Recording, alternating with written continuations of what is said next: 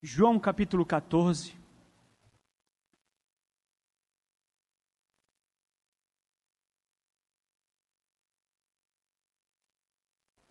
João 14. Leitura dos versículos 1 ao versículo 6.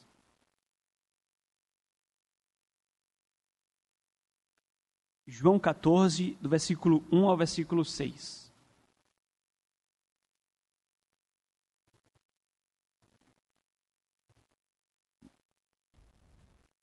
Jesus conforta os discípulos.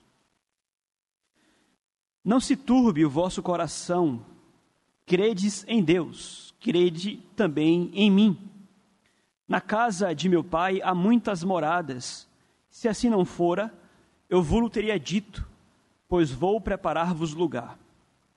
E quando eu for e vos preparar lugar, voltarei e vos receberei para mim mesmo para que onde eu estou estejais vós também.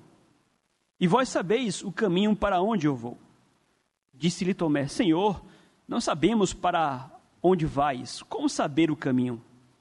Respondeu-lhe Jesus: Eu sou o caminho e a verdade e a vida. Ninguém vem ao Pai senão por mim. Até aqui. Com um pouco de sensibilidade, os irmãos vão perceber que muitas das produções cinematográficas, me refiro a filmes e séries, nos últimos tempos, têm retratado os vilões, os antagonistas, como sendo justamente os pais.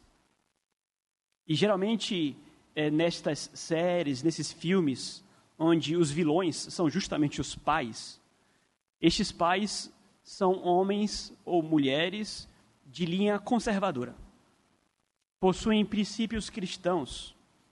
São pais que, em tais obras, veem rotulados como sendo os retrógrados, os atrasados, aqueles que estão presos a algumas crenças que, que os deixaram no passado. Ontem mesmo eu comentava isso com Daniela. Nós assistíamos no final do dia uma série, um trecho de uma série, e passava exatamente isto que eu acabo de de explicar aqui para os irmãos. O embate entre o filho e a sua mãe, e a mãe era, no fim das contas, vilã. Na história, repito, um pouco de sensibilidade, não apenas em casos tão escrachados assim, mas até mesmo em filmes de heróis. Nós vamos perceber que os pais, e aliás os conservadores, são sempre os vilões. E repito, po possuem valores cristãos, ainda que não se declarem cristãos nestas obras, mas possuem valores cristãos. O que nós reconhecemos, meus queridos, é que isso não é de hoje. O, o cristianismo, ele tem sido, sem sombra de dúvidas, combatido. E quem tem sido mais atacado com relação a isso são justamente os nossos jovens, as nossas crianças. Jovens e crianças são quase que lavados do ponto de vista cerebral, a que entendam que os seus pais estão presos, né? Que existem outras religiões tantas outras crenças tantas. E que aqueles que afirmam que a sua crença é a única verdadeira, que esses tais estão completamente errados, equivocados, precisamos combatê-los. Então, repito, crianças em especial, jovens, é, têm sido alvos desta ideologia. Isso tudo reflete o fato de que a religião cristã, com seus dogmas, é, a nossa fé tem sido perseguida já de longa data e é uma perseguição que começa de forma velada realmente. Em filmes, nas academias, nas universidades, nos colégios.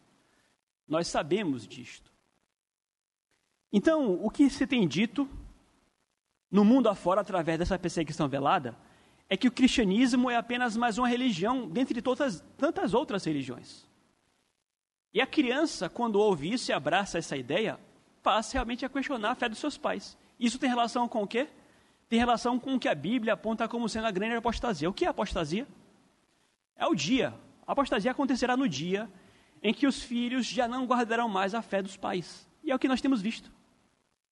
Filhos que já não guardam mais a fé dos pais. Isto já aponta para a grande apostasia. Mas repito, qual é a grande ideologia por trás? Ah, o cristianismo é mais uma religião quanto tantas outras que nós temos neste mundo. E esta é uma grande e terrível mentira. Jovens, crianças, no nome de Jesus, entendam, o cristianismo não é apenas mais como uma outra religião, como tantas outras quaisquer. Então, nesta noite, eu quero responder a seguinte pergunta: Por que o cristianismo não é mais uma religião dentre tantas outras que nós encontramos neste mundo? Foi a pergunta que eu encontrei para dar tema a esta pregação, porque para mim é difícil pregar esta passagem para a igreja. Por quê? Porque é uma passagem já muito conhecida. Eu sou o caminho, a verdade e a vida. Como pregar esse texto para crentes? Difícil. Mas eu creio que há um espaço aqui, nós podemos aproveitar esse texto e pregá-lo para crentes, justamente focando nisso. Focando em prepararmos em especial os nossos jovens e crianças a que combatam esta maldita ideologia que diz que o cristianismo é mais uma religião, como tantas outras que nós temos neste mundo. Não é. Mas antes de, de trazermos as duas respostas ou três respostas que encontramos a esta pergunta aqui nesse texto, vamos lembrar mais uma vez o contexto. Nós temos dito né, que Cristo está aqui preparando os discípulos para algo terrível, algo que vai abalá-los, porque no dia seguinte ele será crucificado. É a sua última noite com seus discípulos. A visão de Cristo pendurado num madeiro, pendurado na cruz, vai apavorar os discípulos, eles vão ficar completamente atordoados. Cristo lhes prepara para isso. Nós falamos pela manhã, como ele já começa a consolá-los, como ele diz: Eu vou, mas vou preparar-vos o lugar. Eu não vou abandoná-los. Vai piorar para melhorar depois. Então não se preocupem. Então, no contexto aqui, Cristo está falando acerca do céu. E aqui ele chama de casa do Pai, o lar celestial. E é nesse contexto em que Cristo fala acerca do céu, que ele fala acerca do caminho para o céu. O assunto, portanto, aqui segue essa trilha. Eu vou para o céu, vou preparar o lugar, e aí então surge o assunto caminho. Então, tendo dito isso, tendo dito que que ele iria preparar caminho e queria voltar para recebê-los na glória, Cristo, muito intencionalmente, lhes diz o seguinte, versículo 4, acompanhe comigo. E vós sabeis o caminho onde eu vou. Cristo, obviamente, é que provoca os seus discípulos para que debatam o caminho para o céu. É, o caminho, obviamente, aqui ele faz referência a um caminho para a eternidade. E quando ele fala, vocês conhecem o caminho, o que Cristo já está falando para eles é o seguinte: vocês me conhecem. Vocês sabem que eu sou o caminho para o céu, ainda que ele só vinha deixar isso mais claro no versículo 6. Mas aqui, Cristo já pressupõe que os seus discípulos sabem que ele é o caminho para o céu e que é disso que ele está tratando. Ele fala isso porque há um reconhecimento aqui que, durante todo o seu ministério, ele deixou isso claro por diversas vezes. Nós lemos, por exemplo, aqui durante a liturgia, João capítulo 10, quando Cristo disse: Eu sou a porta. Ele fala: Eu sou bom pastor. Eu sou a luz, eu sou a água, eu sou, eu sou. Então agora, usando uma outra metáfora, ele fala: Vocês conhecem o caminho. Ele apenas os lembra que ele conhecia o caminho. Mas ao mesmo tempo que Cristo faz essa referência ao fato de que eles já conheciam, ou já haviam aprendido com ele que Cristo era o próprio caminho, ao mesmo tempo Cristo coloca sobre eles a responsabilidade de seguirem com Ele, através dele para o céu. Veja que há um consolo aqui, como quem diz: Eu vou preparar-vos lugar, vocês serão filhos, recebidos na casa do Pai também, mas não cruzem os braços. Vocês sabem um caminho. Como quem diz: Olha, como quem reconhece que eu sou o caminho, busque-me vivam pela fé em mim. Já aqui um chamado à responsabilidade. É como se Cristo dissesse para vocês aqui nesta noite o seguinte: olha, vocês conhecem o caminho. Vocês sabem qual é o caminho para o céu. Ou seja, interajam, reajam, busquem, vivam como crentes, vivam pela fé em Jesus. Já aqui uma responsabilização da parte de Cristo em relação a todo o conhecimento que temos acerca da eternidade. Nós devemos ir para o céu. Devemos buscar este caminho. Quando nós lemos, por exemplo, Hebreus, Hebreus nos traz ali no capítulo 11 a galeria dos heróis da fé. E nos é dito como aqueles homens buscaram o céu. Nos é dito, por exemplo, o seguinte, Hebreus 11, 14. Porque os que falam deste modo manifestam estar procurando a pátria. E se na verdade se lembrassem daquela de onde saíram, teriam a oportunidade de voltar, mas agora aspiram a uma pátria superior, isto é, celestial. Então Cristo não apenas coloca diante deles a realidade da eternidade, ele fala: busquem, vocês sabem qual é o caminho. E então nós voltamos à pergunta temática. Por que então o cristianismo não é apenas mais uma religião dentre outras quaisquer? Porque é justamente em resposta a esta provocação de Jesus acerca do caminho que nós encontramos respostas a esta pergunta, que nos leva a crer que o cristianismo é a religião. Porque o cristianismo não é apenas mais uma religião como outras quaisquer, ou como outras tantas que temos no mundo. Primeiro, porque Cristo é pessoalmente o único caminho até Deus. Quando Cristo fala, olha, vocês conhecem o caminho, isso provoca algo de imediato em Tomé. Quando Cristo lhe diz isso, de imediato Tomé pergunta, acompanhe comigo, versículo 5. Disse-lhe Tomé: Senhor, não sabemos onde vais. Como saber o caminho? Vejam vocês que, apesar de três anos em caminhada contínua com Cristo, ensino após ensino, os discípulos são muito lentos em compreender o que Cristo está ensinando. Cristo já falou por diversas vezes: Eu sou o caminho, eu sou a porta, eu sou a luz. E por diversas vezes ele deu testemunho de que ele falava em nome do Pai. Mas veja como Tomé, por exemplo, aqui é lento para entender. O que, é que se passou na mente de Tomé quando Cristo falou algo do tipo? Vejam, a essa altura, os discípulos ainda estariam imaginando que Cristo estaria saindo dentre eles para ir para uma outra cidade, e nessa outra cidade, Jesus então iria começar o seu reinado. Eu não sei quantos aqui vão lembrar disto, mas Davi, que tornou-se rei em Israel, ele começou a reinar não em Jerusalém, mas o seu reino começou lá em Hebron. Ou seja, ele começou a reinar em Israel, mas antes ele o fez por meio de uma outra cidade. E talvez os discípulos tivessem a essa altura aqui essa ideia na mente de que Cristo literalmente fosse fazer uma viagem. E de que fazendo essa viagem em uma outra cidade, longínqua, quem sabe, quem sabe entre os povos gentios, não sei, Ali então Cristo iria começar o reino sobre o povo de Deus. E é obviamente aqui já a lição para as nossas vidas, porque essa é a tendência do coração do homem. Nós temos essa tendência de querer enxergar as promessas de Deus apenas em termos materiais, no aqui e no agora, quando somos chamados o tempo inteiro a tirarmos os nossos olhos que ficam fixos neste mundo e interpretarmos a palavra de Deus como quem dirige os nossos olhos para o céu. Cristo está tentando levantar os olhos dos seus discípulos para a eternidade, e eles estão insistindo em baixar a cabeça.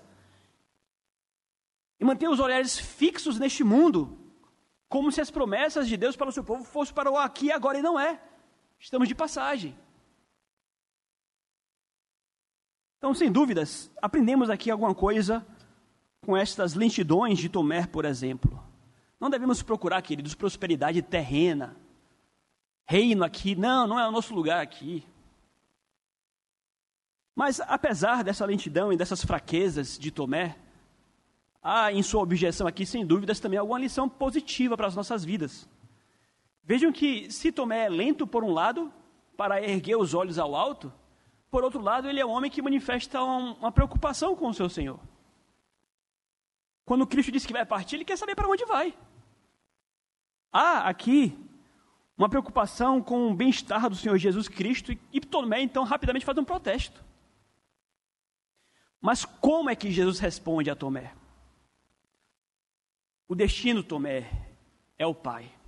O destino é a casa do Pai. E o caminho sou eu. E mais uma vez, Cristo passa a falar dele mesmo. Eu tenho repetido isso com vocês aqui ao longo da exposição de João. Jesus Cristo, em seu ensino, está o tempo inteiro falando dele. O seu ensino é ele. Cristo não é como os profetas, que falam acerca de outros. Cristo está o tempo inteiro falando acerca dele. E mais uma vez, está aqui Cristo falando: Eu sou o caminho. Essa aqui é outra das sete grandes declarações do Eu sou. Como já foi dito, eu sou a porta, eu sou a luz, eu sou a água, eu sou o bom pastor. Eu sou o caminho, a verdade e a vida. Mas vamos lá. Em quais sentidos, por exemplo, Cristo é o caminho? Cristo é o caminho em dois sentidos. Cristo é o caminho de Deus para o homem.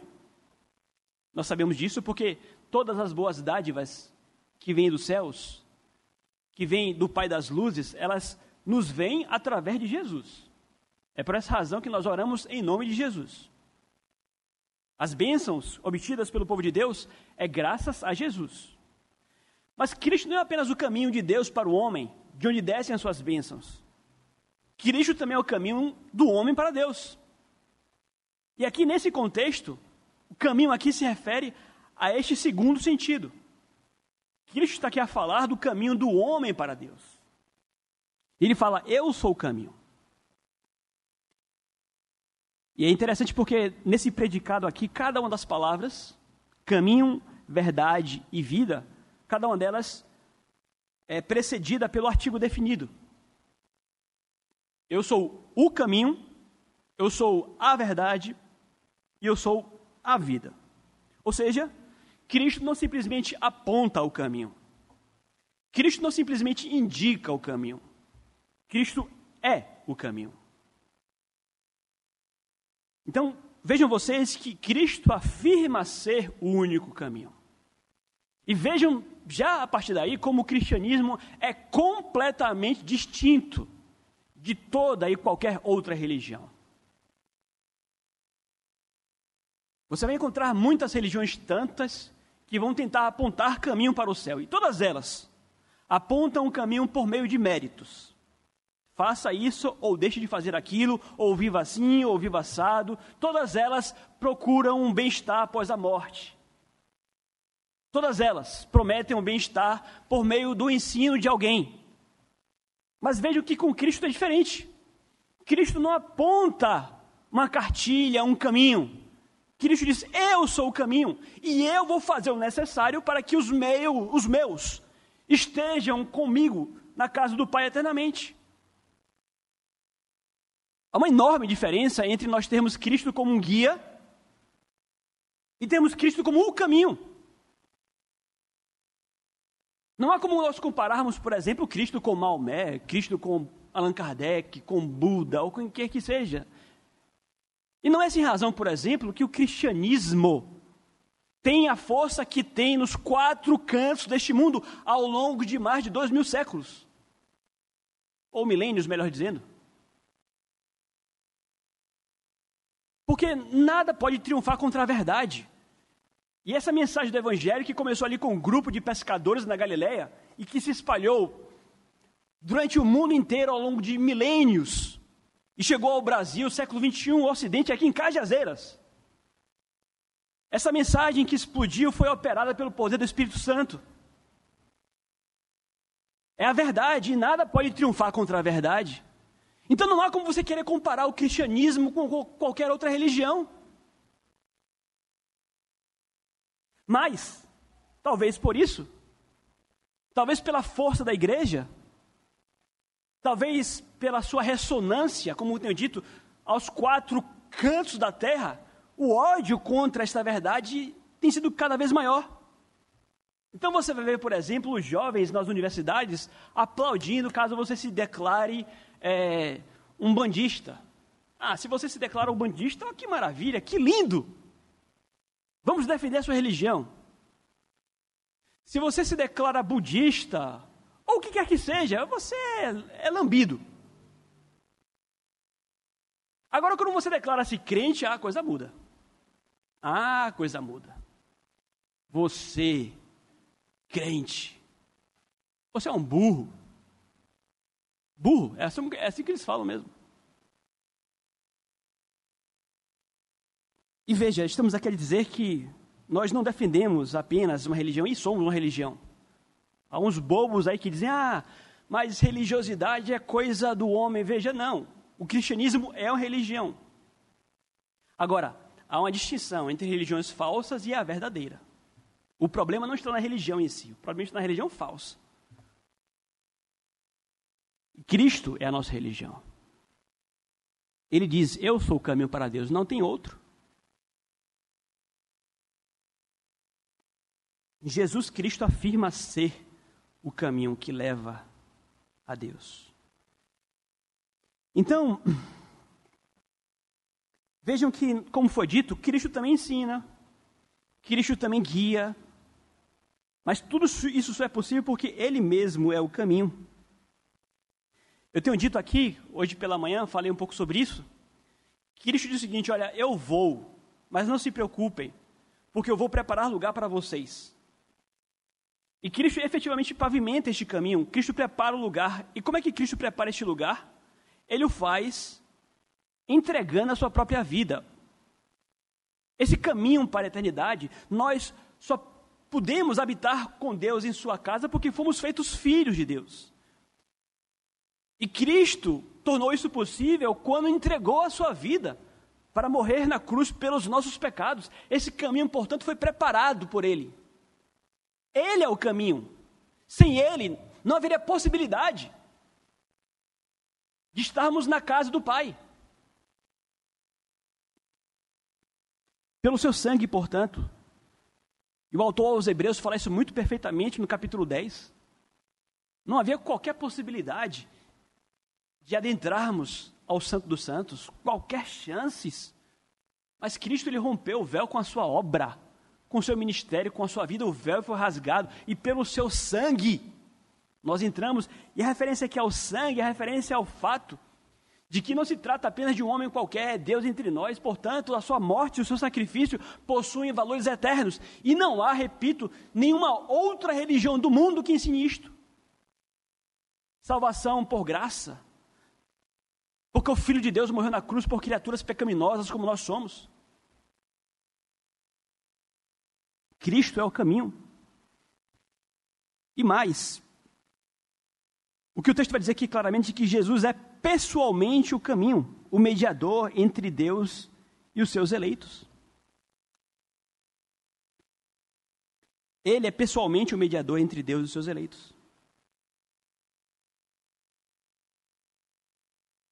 Nós lemos aqui durante a liturgia, Atos capítulo 4, quando Pedro, ali diante do sinédrio, falou: Olha, não há nenhum outro nome por meio do qual os homens possam obter salvação. E quando Paulo escreve a Timóteo, ele fala a mesma coisa: só há um mediador entre Deus e os homens.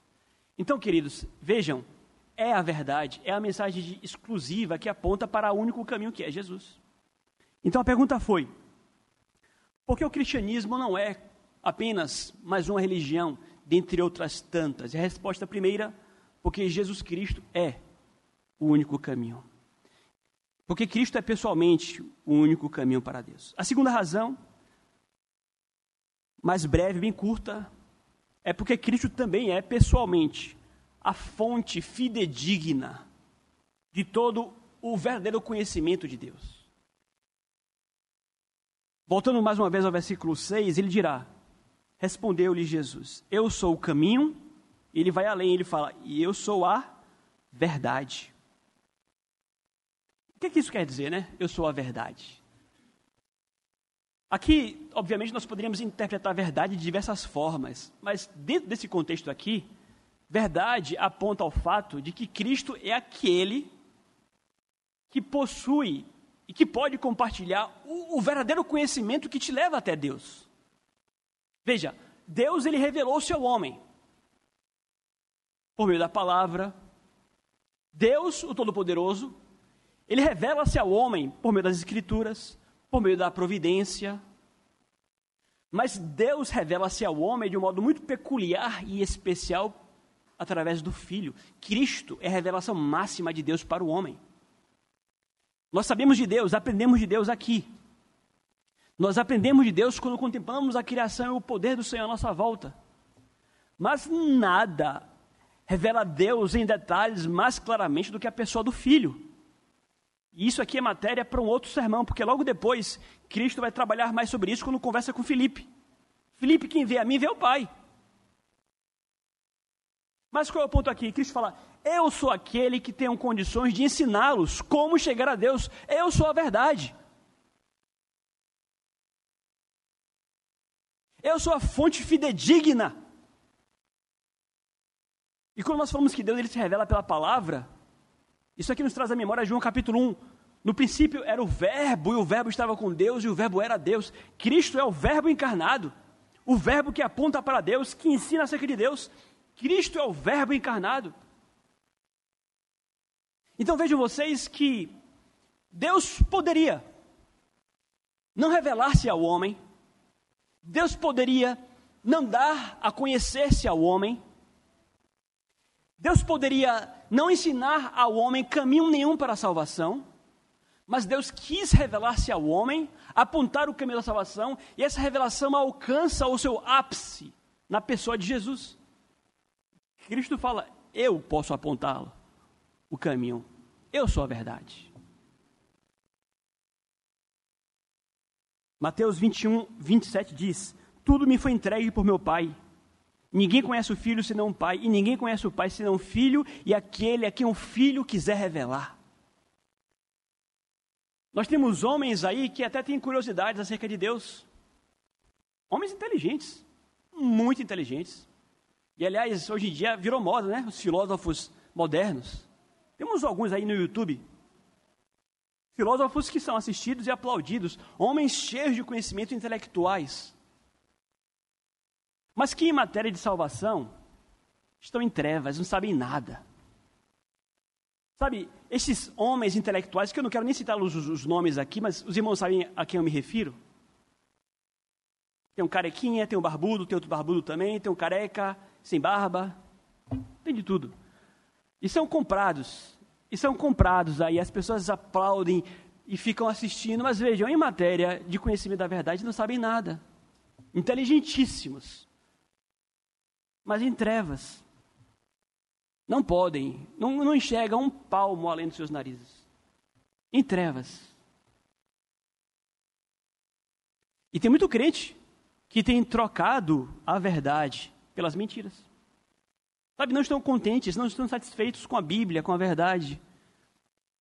E preferem se perder pelos labirintos ao invés de conhecer o caminho. O caminho está aqui, mas não querem. Aí vão atrás dos tais. Então, por que o cristianismo, meus queridos, é diferente? Porque Cristo é pessoalmente a fonte fidedigna do conhecimento de Deus. É a luz vinda ao mundo. Nós falamos bastante de aqui ao longo da exposição de Romanos, como Cristo diz: Eu sou a luz, fora de mim trevas. Então vejam, Deus faz-se carne e vem a este mundo. Nós o conhecemos. Isto é cristianismo. Terceira e última razão porque o cristianismo não é apenas mais uma religião como outra qualquer. Por fim, porque Cristo também é pessoalmente a fonte e o doador da verdadeira vida. Mais uma vez, versículo 6. Respondeu-lhe Jesus: Eu sou o caminho e a verdade e a vida. Mais uma vez, em que sentido aqui Cristo é a vida? Vida também poderia aqui ser interpretada de diversas formas. Mas vida aqui, por exemplo, não é referência à alma, não é referência ao fôlego de vida. Vida aqui é em contraste à morte. E o, como é que a Bíblia descreve a morte? A morte é a separação entre Deus e o homem. Vejam, nós temos alguns conceitos de morte na Bíblia. Morte física é a separação do corpo da alma, ou do espírito, da parte material e da parte imaterial. No dia que você morrer, vai acontecer isto. A morte física é a parte material separando-se da parte material. A Bíblia diz que o corpo volta ao pó e o espírito volta a Deus. Isso é a sua morte física. Mas a Bíblia também nos fala acerca de morte espiritual. E a morte espiritual é a separação entre Deus e o homem. Isso aconteceu ali no Éden, quando o homem caiu. Hoje nós vivemos num mundo onde os homens estão mortos espiritualmente, vivos fisicamente, mas alijados de Deus, separados de Deus, em trevas, filhos da ira, filhos da desobediência, em rebelião, imundos, imersos em trevas e em pecado, mortos espiritualmente. Esse, aliás, era a nossa condição antes de Jesus. E a Bíblia também fala de morte eterna: morte física, morte espiritual e a morte eterna. E a morte eterna é esta morte espiritual eternamente o inferno. Nós falamos aqui quando lemos João capítulo 20 ao longo da liturgia. Então, quando Cristo diz que Ele é a vida, Ele não está apenas fazendo referência aqui à morte ou à vida do ponto de vista físico, não. Ele é a vida no sentido espiritual da coisa. Ele é aquele que pode nos livrar dessa condição terrível de mortos, alijados de Deus, separados do Senhor, nessa condição de escravidão do pecado. Isso é morte. Sabe, nós temos um mundo em que as pessoas se esbaldam e falam, carpedim, vamos viver o dia, vamos aproveitar o dia. Isso não é vida. Esse carpedim de aproveitar a vida nada mais é do que morte. É aproveitar a morte. É afundar-se nas desgraças do pecado. É viver na escravidão, na imundícia do pecado. Não é vida. Não foram criados para isso e nunca serão felizes. Nunca serão felizes. Nunca. Por outro lado, a vida é, é santidade, é comunhão com Deus é viver aquilo para o qual nós fomos criados. E tenho insistido: santidade e felicidade são sinônimos. Quanto mais santos, mais felizes.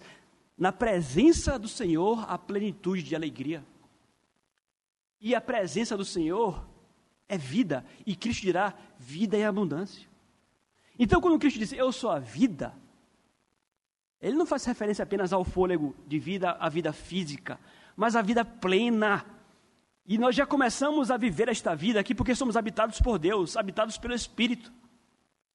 Mas esta plena comunhão com Deus, como falamos hoje pela manhã, ainda está reservada para a eternidade. Nós já temos vida em abundância, mas a ideia é de que lá nós vamos encontrar e conhecer o que é uma outra condição e vamos descobrir lá. Nós vamos descobrir que aqui não passávamos de um bando de moribundos. Porque o que somos aqui neste mundo sem Deus, e observe que nós, como crentes, já, já somos habitados por Deus, mas ainda assim, comparados com o que iremos viver na glória, somos um bando de moribundos. E achamos que é vida. Cristo diz: Eu sou o caminho, a verdade, eu sou a vida. E mais uma vez, não apenas o fato de que Cristo ele dá a vida, ele proporciona a possibilidade de que mortos vivam, portanto, ele é a vida. Vida é ter comunhão com Deus. Queridos, não há, não há, não há nenhuma religião no mundo que possa competir com o cristianismo. Nada. Valer. Leia, leia as doutrinas, leia, leia o que quer que seja. Nada compete com isso aqui não. Não há mensagem poderosa como essa aqui não. Não há nada que possa competir com a verdade. E estão querendo convencer as nossas crianças que é mais uma religião. Não é. Cristo é a fonte e o doador da vida. Ele falou: Eu vim para que tenham vida e a tenham em abundância. Já concluindo, como é que essas três verdades se relacionam? Caminho, verdade e vida. O contexto aqui indica que predomina a ideia de caminho. Vejam que ele está falando aqui de ir para a casa do Pai. E a ideia é a seguinte: olha, uma vez que eu sou a verdade, uma vez que eu sou a vida, eu então torno o caminho possível. Eu sou o caminho porque sou a verdade e a vida. A, a ideia aqui é mais ou menos esta. E como é que ele conclui o versículo 6? Respondeu-lhe Jesus: Eu sou o caminho, a verdade e a vida. Ninguém vem ao Pai, senão por mim. Então vejam que nós não somos salvos por um princípio, por uma força, nós somos salvos por uma pessoa. A parte da comunhão com a pessoa de Jesus não há salvação. Então, que fique claro nesta noite que não existem outros caminhos. Nem todos vão para o céu. O céu é uma realidade. Mas apenas vão para o céu, apenas vão para o céu. Aqueles que creem que Jesus Cristo é o caminho para ele. Não duvide disso. Aliás, não apenas não duvide disso, como coloque a sua vida nisto. Você foi trazido aqui nesta noite pelo Espírito Santo. Você está ouvindo essa mensagem aqui não é por acaso, não.